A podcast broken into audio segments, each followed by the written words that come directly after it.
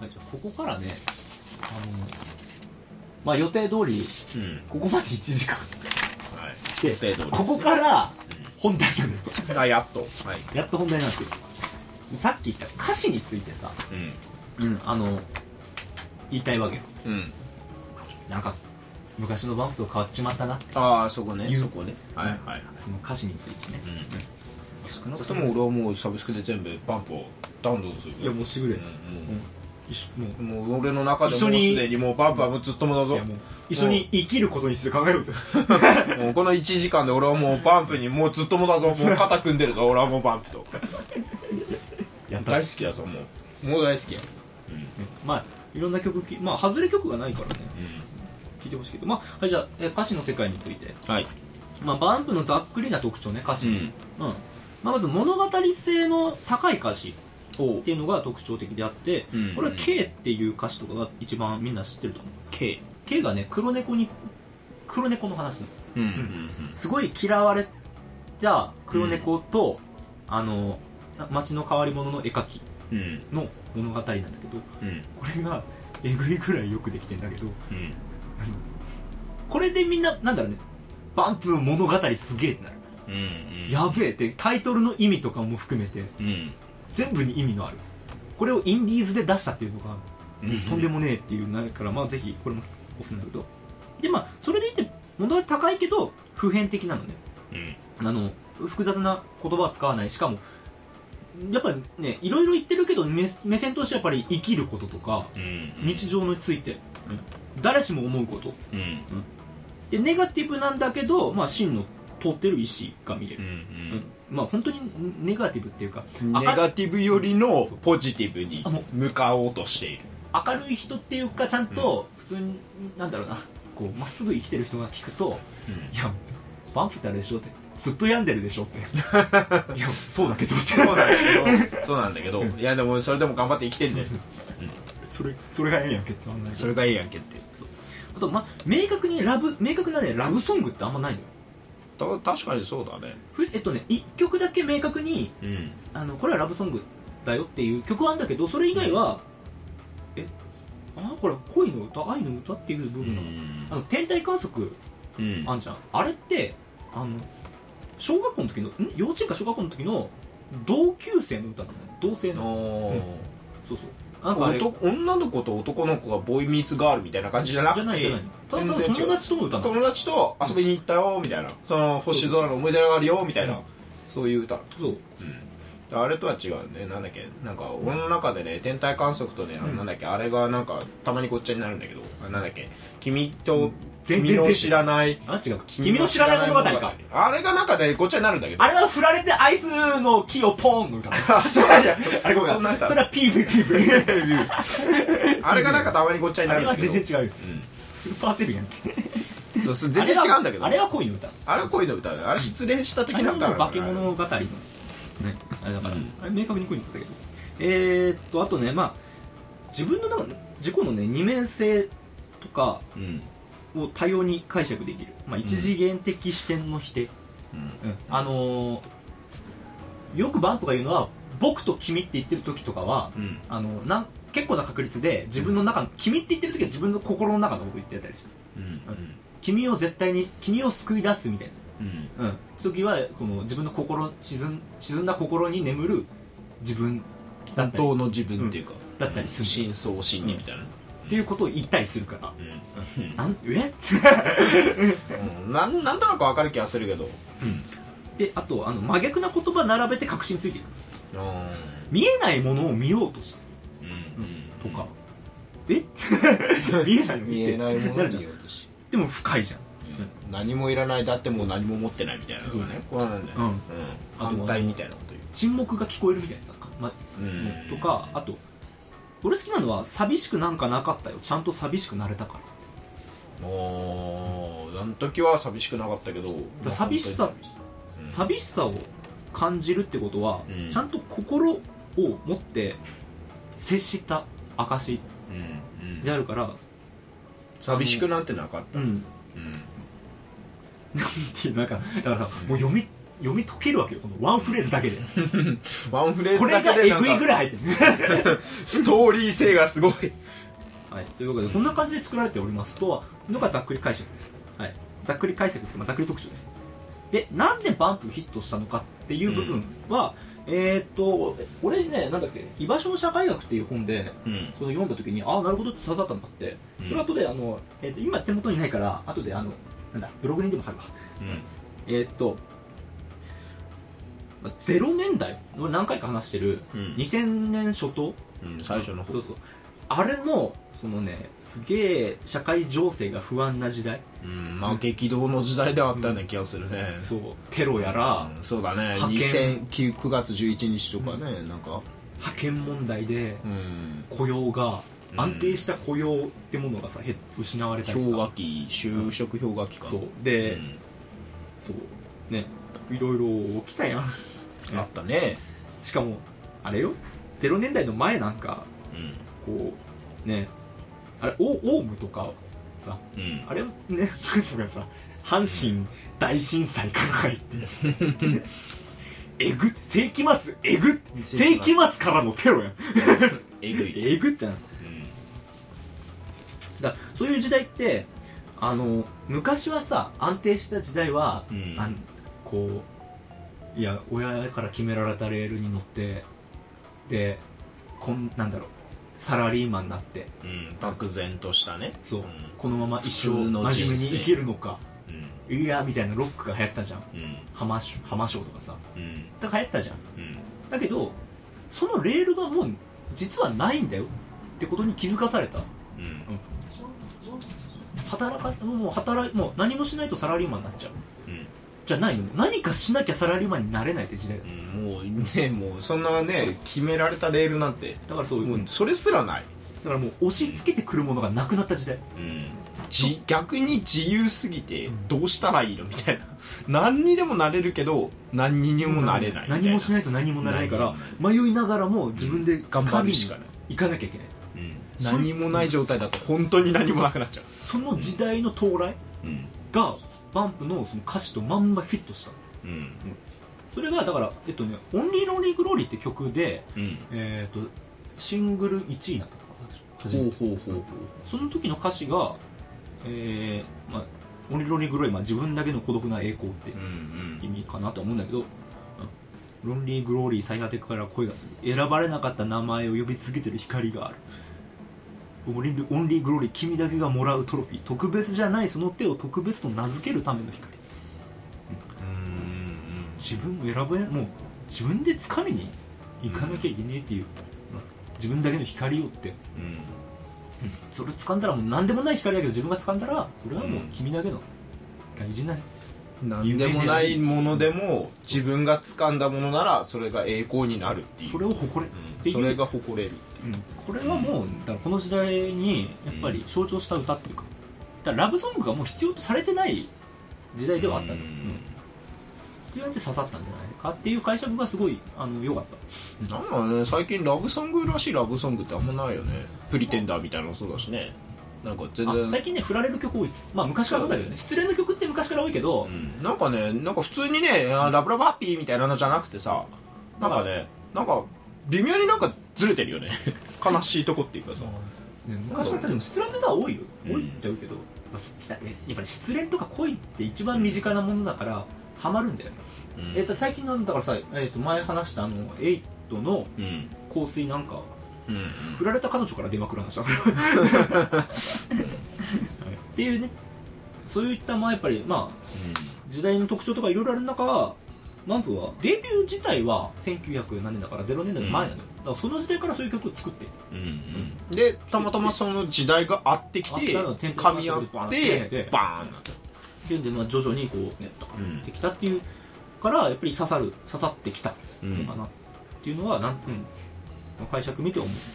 でえー、っとじゃあその後まあさっき言ったあの物語性っうん。て何回か言ってるけどうん。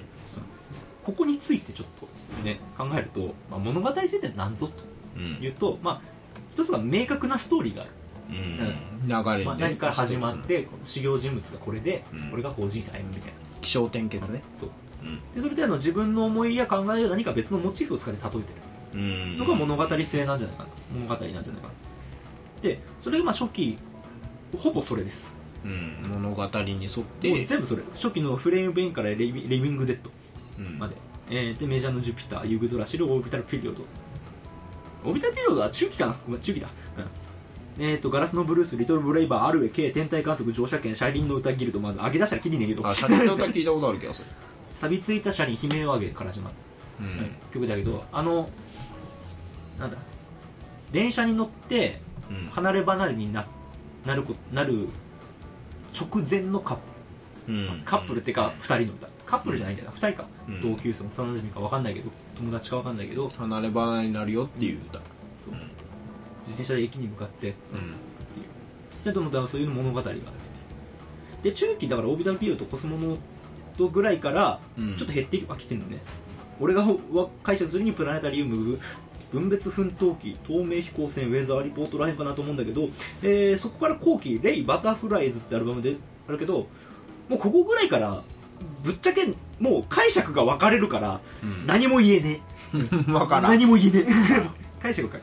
でオーロラアークもそう。何も言えねえ。何も言えね物語性物語性ってなっちゃう。えやっぱその辺でなやっぱんかこう。初期が多いのは間違いない、好きな人が多いのはやっぱ物語性が好きだったから。そう。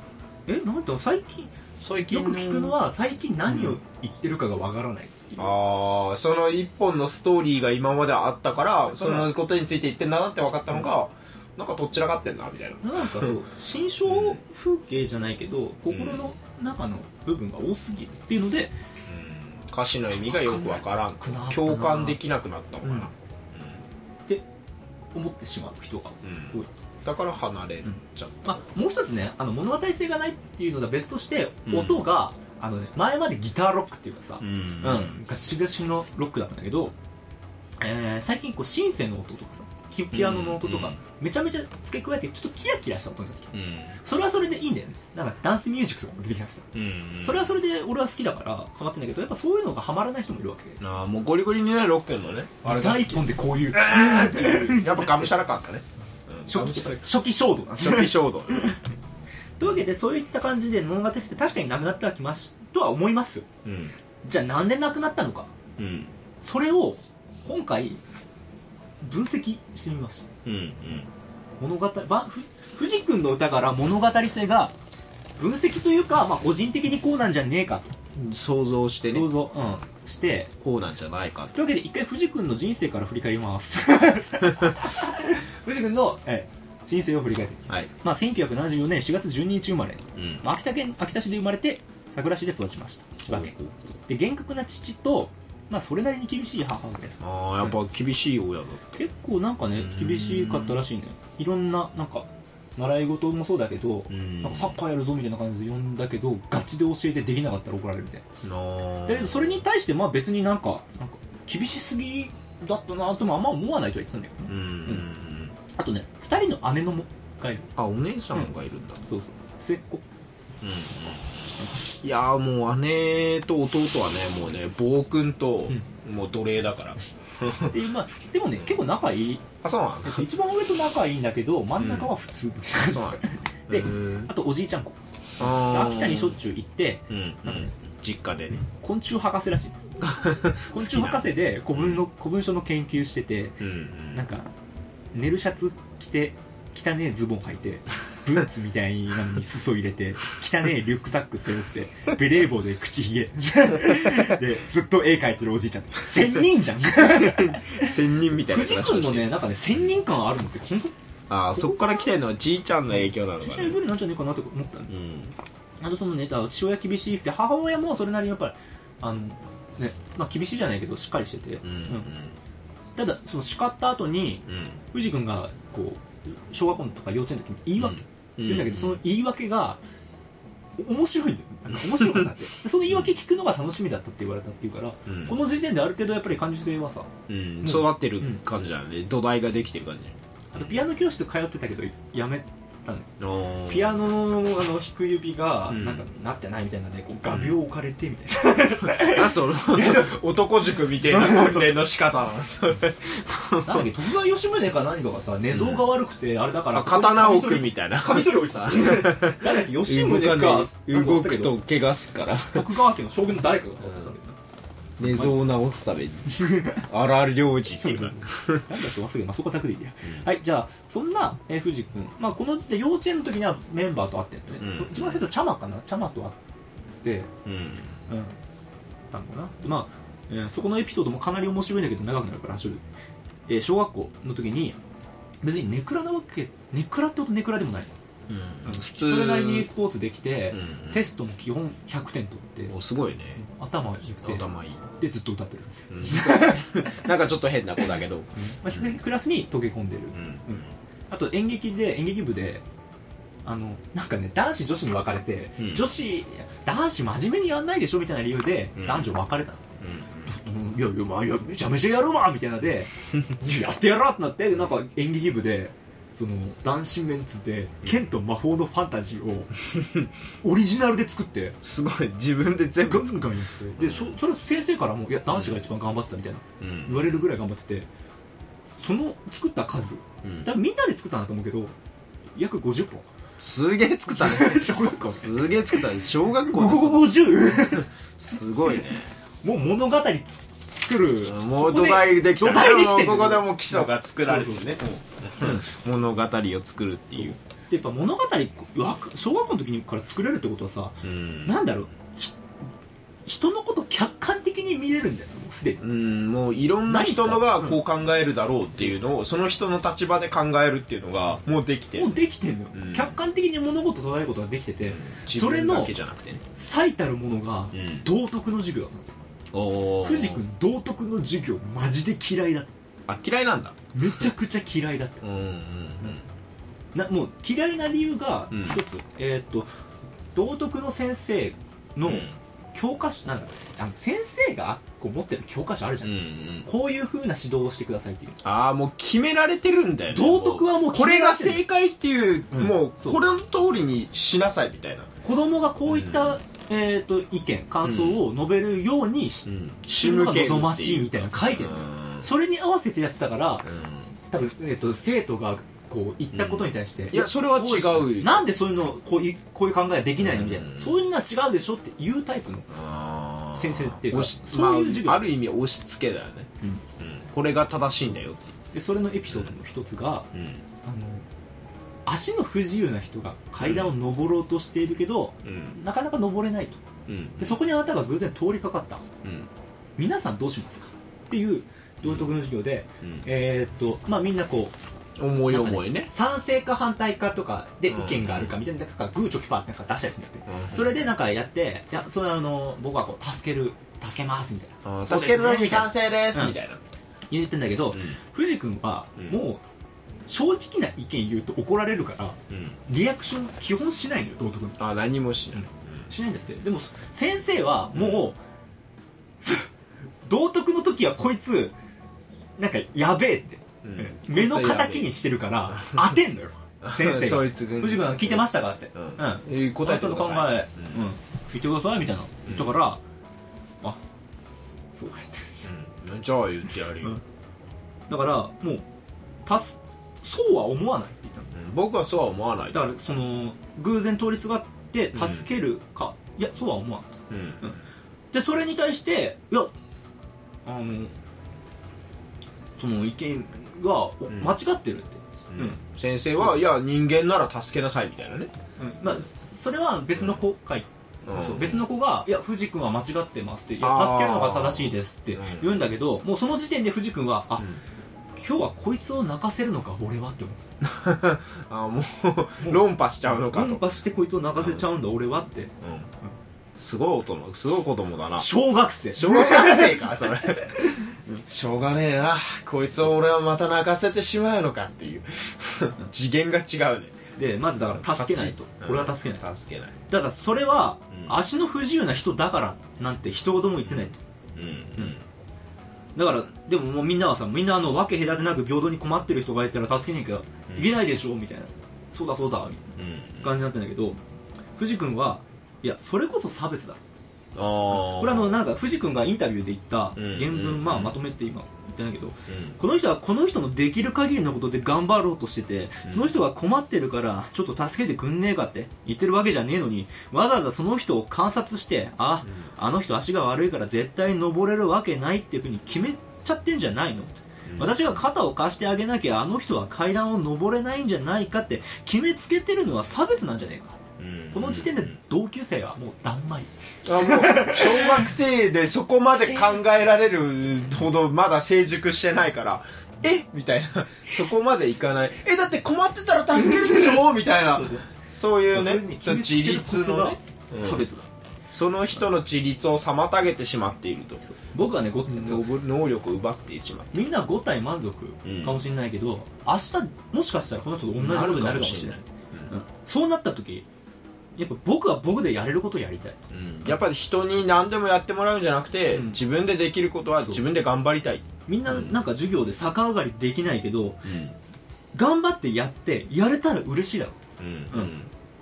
そう。もしかしたらその方がもしもし俺はうん。こう全然まだ足動くし、うん。そういうの気持ちは100%わからない。だからうん。もしかしたらその人方が助かるかもしんないんだけどうん。そういう風な人だからって見るのはこう差別であってうんうん階段を上り切るとかそういう考えるよりもやっぱり下に落とされた気持ちになると。うん。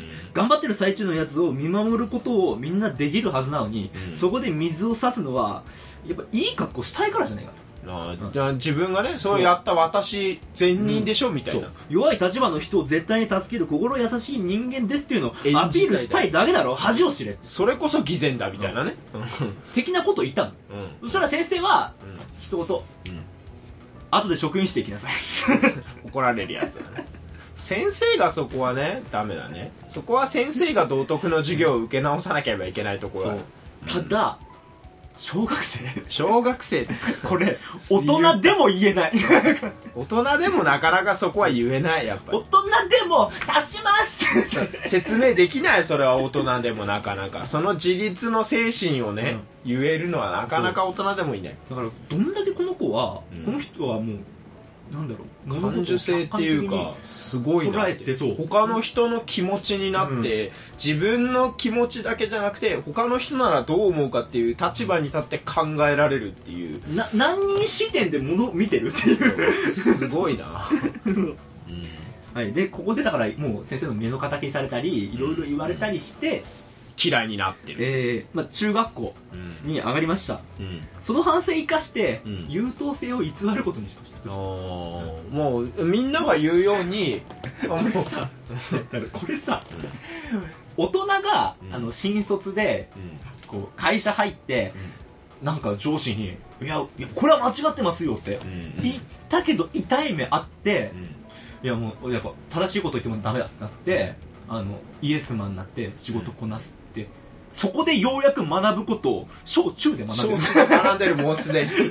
もうね その本当に正しいことを言ってるのは藤君かもしれないけど、先生のあれに言うと逆らうと潰されるから、そうねうん。そこでいやじゃあもうバカになる。逆に言えばバカになる。バカになる。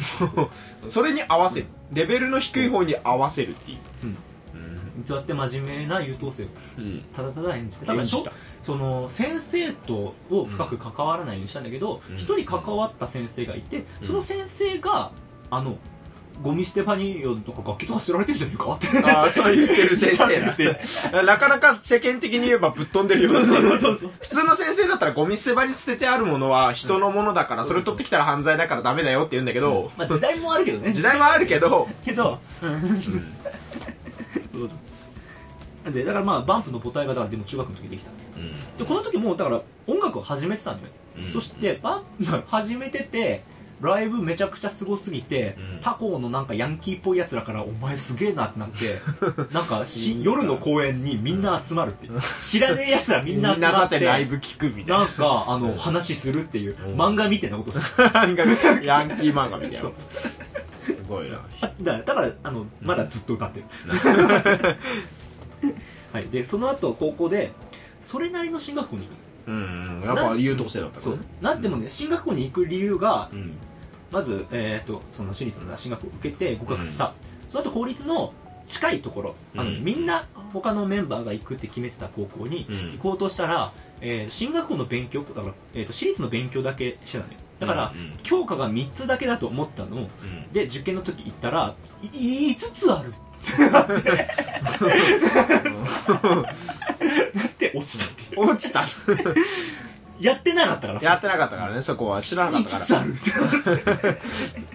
らなるほど、はい、というわけで、えー入学しました進学校に、うんじゃあ藤君だけ別の高校に、うんで、えー高1の9月に、うんえー中退しますほうほうほうだから藤君の学歴はね中卒中卒なんだ最終学歴そう、はい、で？えっ、とただやめまあそれなりにで？も学校は楽しかったなでもなんか違う漠然とした何かがあってやっぱ型にはまったあれじゃないなみたいなね。なんかね、うん。ままあ。天才肌なんだろそう。うたださ辞める時にうん。うん一瞬まあなんか先生からそうどうするどうするんだって辞めてどうするんだって言われたら時に、うん。まあ、音楽かなみたいな。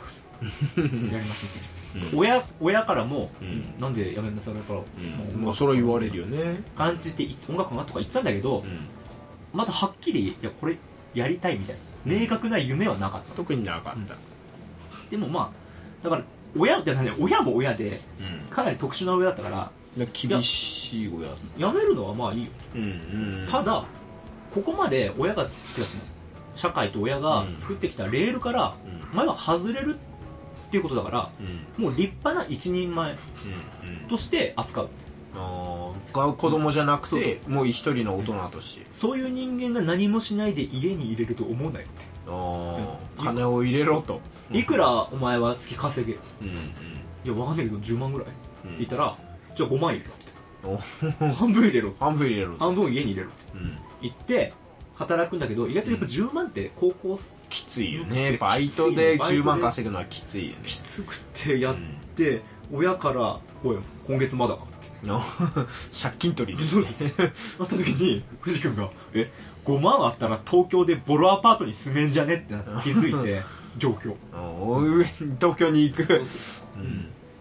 で上京するんだけどうんまあ明確にまだ何やりたいはないわけよ。うんうんだからバイトして帰ってきて生活してうん。なんだけど生きるので精一杯だね。え何なんだろう？何してんだ？とうん。最初ねあのこれでまあこのいや上京してうん。この生活でまあ俺の人生終わりでいいかってうん。楽観的に思ったんだけどう自由すぎる恐ろしさに気づいた。ん あまりにも何もできるけど何もできない。うん 何すりゃいいんだ？うん。え？ってなってもう空っぽな状態に陥ります。うん。と自分には何もないと。俺何もねえや。うん。なった時に気づいたらうん。ギター触ってた。あもううん。たまたまあった。ギターを。俺には音楽しかないんだ。なってもうね藤君そこからゆっくり曲を作り出す。うんこれまでいや、まあガンガンこう行くんじゃなくてやってたんだけど、うん。藤君の曲ってねなんか英語で作ってたりしたの。昔は。うん作っててただそこでなんかショーに出た時にうん「君らなんで日本語で作るの?」って言われて。うん。日本語で歌った曲がなんかすごい良かったのかな。なんか、うんなんで作んないの？って言われて絶対日本語の方がいいよって言われたんだうん。そういうのもあったのとあったんだろうね。だから作ろうってうんうんもう友達にも会わないバイトにも行かないで一人ゆっくりひたすら曲を作る。それがうんデビューの時デビューのアルバムに入ってる「ガラスのブルース」って曲なんだけどうん。これいまだにライブでアンコールとか最後に使われてたりとかいまだにやっぱりメンバーもファンもすっげえ好き思い入れがある曲そう。そういったはずだって初めて作った曲が普通にいまだにみんなうなんだろう知ってる曲になってる。のがまずエモいんだけど、うん。もうねその歌詞をうん。歌詞はねこうガラスの目を持つ猫の人生ガラスのそうそうそれをねゆっくりゆっくり書いてって、もう音楽を作ってこう人とつながっていくかうん。もう終わりかの二択でうん。考えてやってた、じゃあもう生きるか死ぬか。うんうんゆっくり作り出してそれがようやくできたとうん。いうのでやっぱいろんな人に聞かせたらやっぱりあこいつはいい。素晴らしい、うん。そんなに仲良くなかった高校の友達にもうん。聞かせて、いいじゃん。なったりしたっていうので、そこからああやっぱ音楽しかねえんだ俺って。うん。なって、バンプが。感染していくと、藤君が完成してバンプが完成してうん、今やもう押しも押されもせぬ、うん。産スタジアムを2日埋める、素晴らしいね。化け物バンドに、うん。最高の、1ね、日7万人。すごいな。14それだけの人間を動かせるっていうね。埋めるバンドになったんだけどここまでがまだ藤君の若い時のうん。話なの、あのそのまま上京した後チャマと同棲したりするのね。シェアハウスしたりとかいろいろあるんだけど。うんうんえー、じゃあ結局ねそのバンプの最初の歌詞のそのガラスのブルースに最初の物語のうん。秘密があるんじゃないかと思ってその藤君がだから自分をまあ言ったら自分探しの旅うん。を音楽でやり出したのようん。藤君。そのまあガラスのブルースから始まって初期の曲がうん。物語性が非常に高かったのはこうん。う他者のなんだろうな自分藤君はね自分の中でうん。こう客観的になんだろう物事を見ることができたんだけど、うん自分自身のことをまで客観的には見れなかった。自分自身のことが逆に分かんなかっうん自分がどうしたいかみたいなのが自分はこうであるっていう自分がなかったから、周りのから作っていくことにしたっていうか。たでそんだからこそうん。あのたどり着いたんだろうな。そのあ自分が分からないことはうん。誰かのなんだろう物語っていうかさ、うん。誰かの人生とかに当てはめて考えれば見えてくるうんじゃない。かなその藤君はそこからいやこれは藤君自身が言ったけどそのガラスのブルースから、うん。まあ、初期に曲作る上で自分の欠けたピースを探してるうん。旅うんだったと言ってんの。だからそこそれなんだよなそのうんうん。ガラスのブルースって曲はそのガラスの目を持つ猫っていうのはねのモデルが小学校の頃藤君が飼ってた猫。ほうほうそのガラスの目を持つ猫がその命を終えるまで純粋に命を燃やしてうん。生きる歌なんだよ、そう。ガラスの目を持つ猫が歌もうブルースを歌うみたいなそういううん本当にあの歌詞なんだけど、そのめ猫は小学校の頃に飼ってて中学校の頃に車にひかれて死んでしまう。うんうんだからどん底まで落ちてもう生きるか死ぬか。の本当にその瀬戸際まで追い詰められた。うん。藤君がたどり着いたのが、まあ、人生でこう一番身近に感じ経験したうん。猫の死。死うん。と生、生と死。だとガラスのブルースはねうん。そのガラスの目を持つ猫がねずっと歌ってんのうん最後までその、うん、リンリンとガラスの目を持つ猫は歌ううん。うん。それもまさにね幼少の昔の藤君ともう歌かぶってるよね自分もずっと歌ってたし何かしらずっと歌ってる何かしらずっと歌ってる藤原少年だったから、うん。まさにその、欠けたピースがちょうど多分そのガラスの猫がまあ一つの、自分の中でうん。なんだ自分を組み立てる一つのパーツっていうか。だから猫の人生を通して自分がこう生きる見つ意味けたんみたいなのを、ねうん一つパーツを見つけ出そうとして見つけた。うん。らそのね感性でまあ生きるうん意味と、まあ、でまあ音楽の道が開けたわけよね。うん。だからもうその時点でそこであじゃあこれ誰かのめ物語経由していけば、自分の欠けた部分うんがが見えてくる完成するんじゃないかと。うん。かもしれない、うん、でその結果初期の曲って自分のその、なんだろう欠けた部分を探してる旅物語的なものが多いのはそういった意味だったな、うん。うん。そうです。ただまあバンプで曲作り続けてうん。うん。藤君もどんどん大人になってきてうん。自分っていうものがまあ分かってきたんだと思ううんうん。形成されてったんだろうね。だんだん積み重なって。ってなるとうん。もう誰かの物語に頼る必要ってなくなっってくるわけじゃない、自分のができたから、そう。もうそれを作る必要がなくなってきた、もう自分の考えでもうまっすぐ歌える、書け自る分の気持ちをやっと今歌っている、そう。うん。だってきた結果まあだから逆もう、えー自分のその、なんだろう表面的なピースじゃなくて自分のもっと深いところを書けるようん。書こうってなってきた。からあのーみんなが言ってるバンプの最近なんかこうなんだろうちょっと複雑でうん。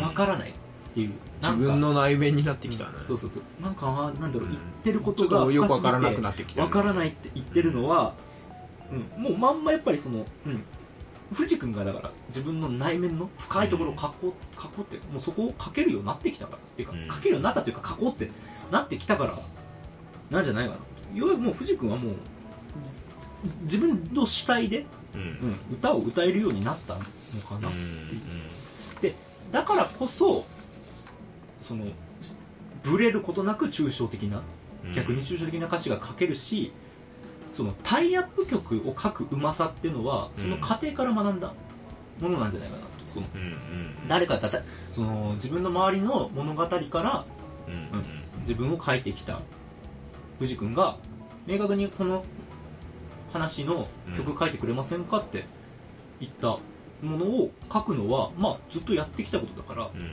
その本質を見抜くのがさまあううんまいわけ、うん。だから、ね、あの月光みたいな歌詞がうんできたりその3月のライオンの先の話、うん、あそうファイターってそういうそうこれはファイターの物語なんだ。でうんうん。作者自身が知らなかった本質を見抜くことができるようになったんじゃない、だからもう物語に頼らずともねもう自分で歌うことうん。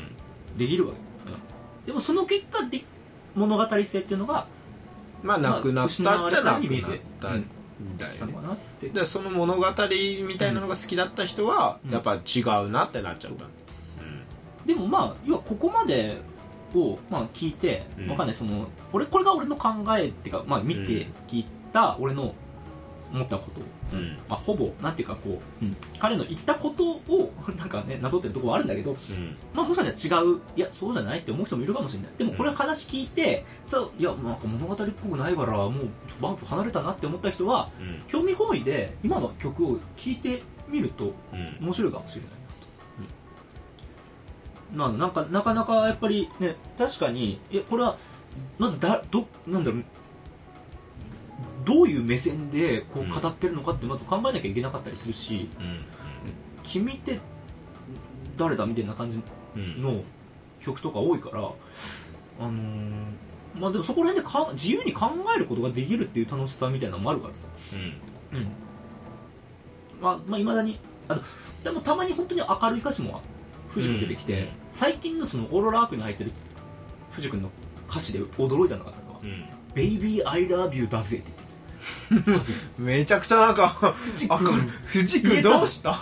そんなこと言えたの？ライブ中にうんもうギター弾かないでうん。マイク持ってこう飛び跳ねながら歌ってた、元気になったそんなんで幸せなんだな。ライブの時に確かにねあのなんかおちゃらけじ兄さんがねうん。藤君っていうおちゃらけ兄さん。よかったな。でも藤君がさそのなんだろうその自分を見つけてさだ音楽に自分のことを表現できるようになったっていう。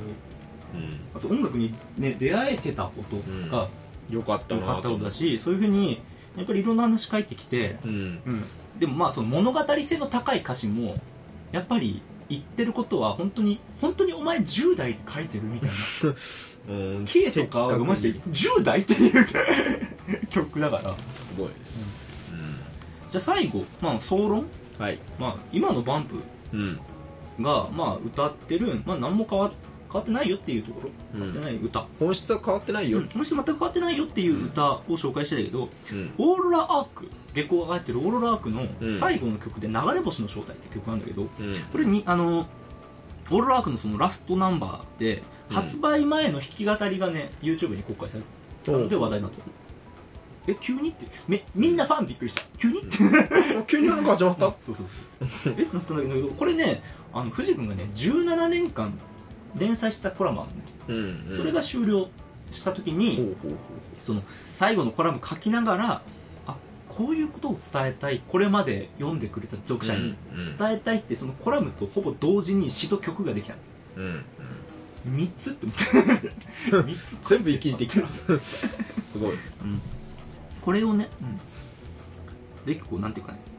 これをねこう見ていくとあのやっぱ藤君が、うん、これまで歌ってきたことってあんまり変わっ、ずっと変わってないことだなって。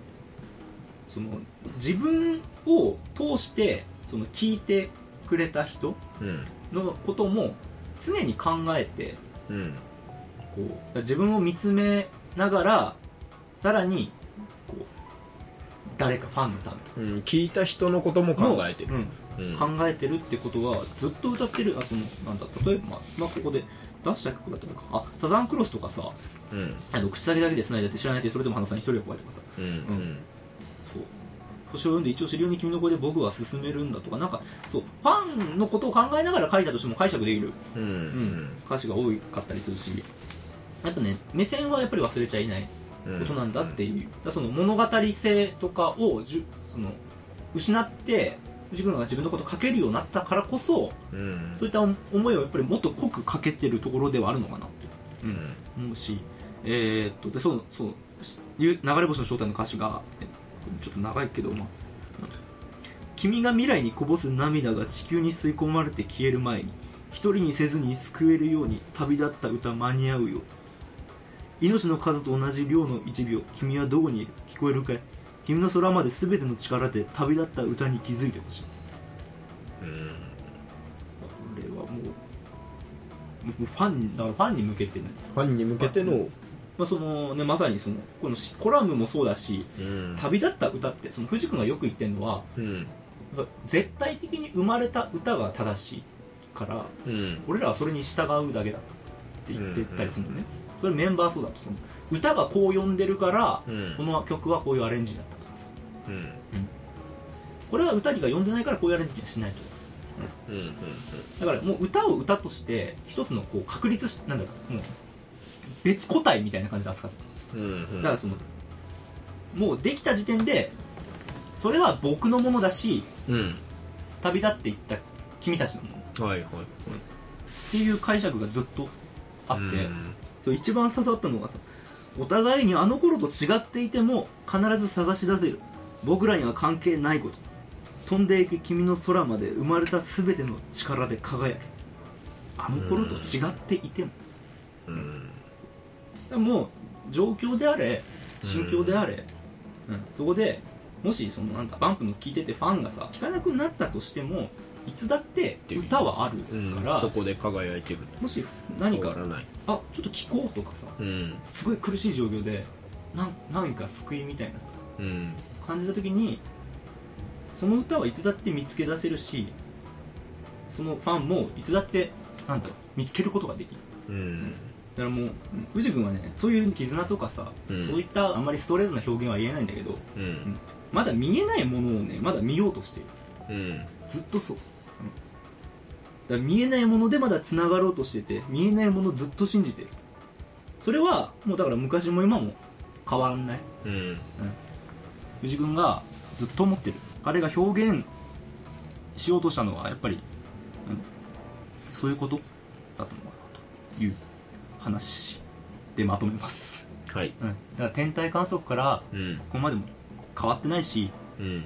か変わってない部分はだからあるしうん。物語性が変わったっていうのはそういった中でも自分が作るための力的なものがいい方向に変わった。こと、うん。だから多分それは何もなんていうか悲しいことではなくて、うん。うんそれをどうなんだろうそういうふうに受け止められればそれはとてもいいことなんだなっていう。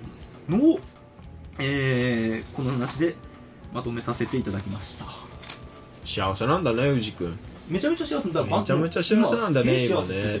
だから音楽やれるのはすげえ。うん周りのあれにね、そのなんだろう曲がりっていうかさ、なんだろうあれに使わなくても自分の気持ちを歌えるようになったんだなって。藤君幸せなんやなと。で本当になんていうか友達に恵まれまくってるって。めいいね。そう。う、ん。うん、めちゃくちゃ仲良くてうん。いまだにラジオやってる。うんずっとラジオやってるけど、最近はもう4人つも4人で出てうん40代バンドメイン4人でずっとラジオ出てるうんう。ん。まあ藤君いない時はあるんだけど大体なんか遅刻寝坊なの 仕事なのに。小学校の時にうん。遅刻癖すでにあって、うん。それですげえ怒られてたのもあるんだけど社会人になってからもう今遅れててマジでラジオにで「あすいません遅刻しました」普通に後から来る。最近だ大人大人になった藤君が言った一言が、遅刻はダメね。って反省だね、うん。遅刻は遅刻はダメだ、ね、やっぱ失礼なことだって。ようやく気づいたでも多分またしちゃうんだろうな。多分ね油断するとする。するね。うん。藤君なんかね曲出すスピードめちゃくちゃ遅いの。かったの。バン最初、ううん。んでも最近めちゃくちゃ速いのね。うん。それはさっき言った自分かけることっていうのがうん。もっと明確になってきたからかなっては思うんだけどうん別の理由もあってそれはあの歌詞書くのを昔は家でやってたけど、あまりにも兆候で書け書いてないからもう歌詞書く用にスタジオを借りられるらしい。専用のね。スタジオ借りときましたね。っ てでスタジオで書いたらまあ書けるって言ってまあなんだろうね。まあ書きやすいとこがあるんだろうね。たはいというわけで、うん。えーそんな感じのバンプの話でした。まあこの解釈解釈というかに対していまあろいろ個人的なね感想感想っていうか考えたから、うん。まあ、人によってはじゃあ違うんじゃねえのって思うこともあるだろうけまあどこれが学者気取りだということで、そうだね、はいまあ まあす。ていうかそれがまあライダー君の考えだということで、私はね、うん。藤君がもう大好きやから。もうすでに大好きやから俺は。見たことねえのもうあの見たことも、まあ、曲聞いたこともねえけど俺はもうすでに藤君藤君のことが大好きだから。もうあのね道徳の話を聞いた時点で俺はもう藤君が大好きやから。このタビューを元に俺作っ書いたんだけど、ん。これあの20代の藤子。クソかっこいいの。おー。なんかねあのこれもうもう1000人だよね。たしなんか達観してるね。藤井君よよくなんかなだどのアーティスト言ってたか忘れたけど、うん。藤井君すげえ目が澄んでる。だけどうん。この目と同じ目をしてたのは藤君と藤ファンの志村さんだけだった。だからもう今藤君だ藤君だけは志村さんをねこの人は細いけど細くて排気胸やってるけど長生きしてほしい。か細そうだけど身長が大体俺と同じで体重が50まあ今太ったと思うけど52って書いてあるうん同じぐらい。ちょっと前の俺もそんな感じ。で そんな感じじゃん、うん。死にかけの体型だから。痩せてるしね。ガリガ大学の時の俺マジ細かったから。ガリガリ。まあ今はもうね、うん。そんな感じでしたえー、ぜひまずじゃあ月光聞いてみてください。とりあえず、うん。そんな感じです。はい。でカラクリサーカスを呼んでくれ。なオッケーそれはまあね、ぜひはいというわけでもうこれエンエンディングのタイミングとかわかんないけどもう以上でいいかな。あ 長いね。だいぶ2時間ぐらいになった。1時間40分じゃべってる。おお疲れてきた。すっげえ体力勝利じゃん。はいじゃあそんな感じでした。キドリバイバイ。キロイバイバイ。バンプ聞いてください。よろしくお願いしますうん道徳の話はわかる気がする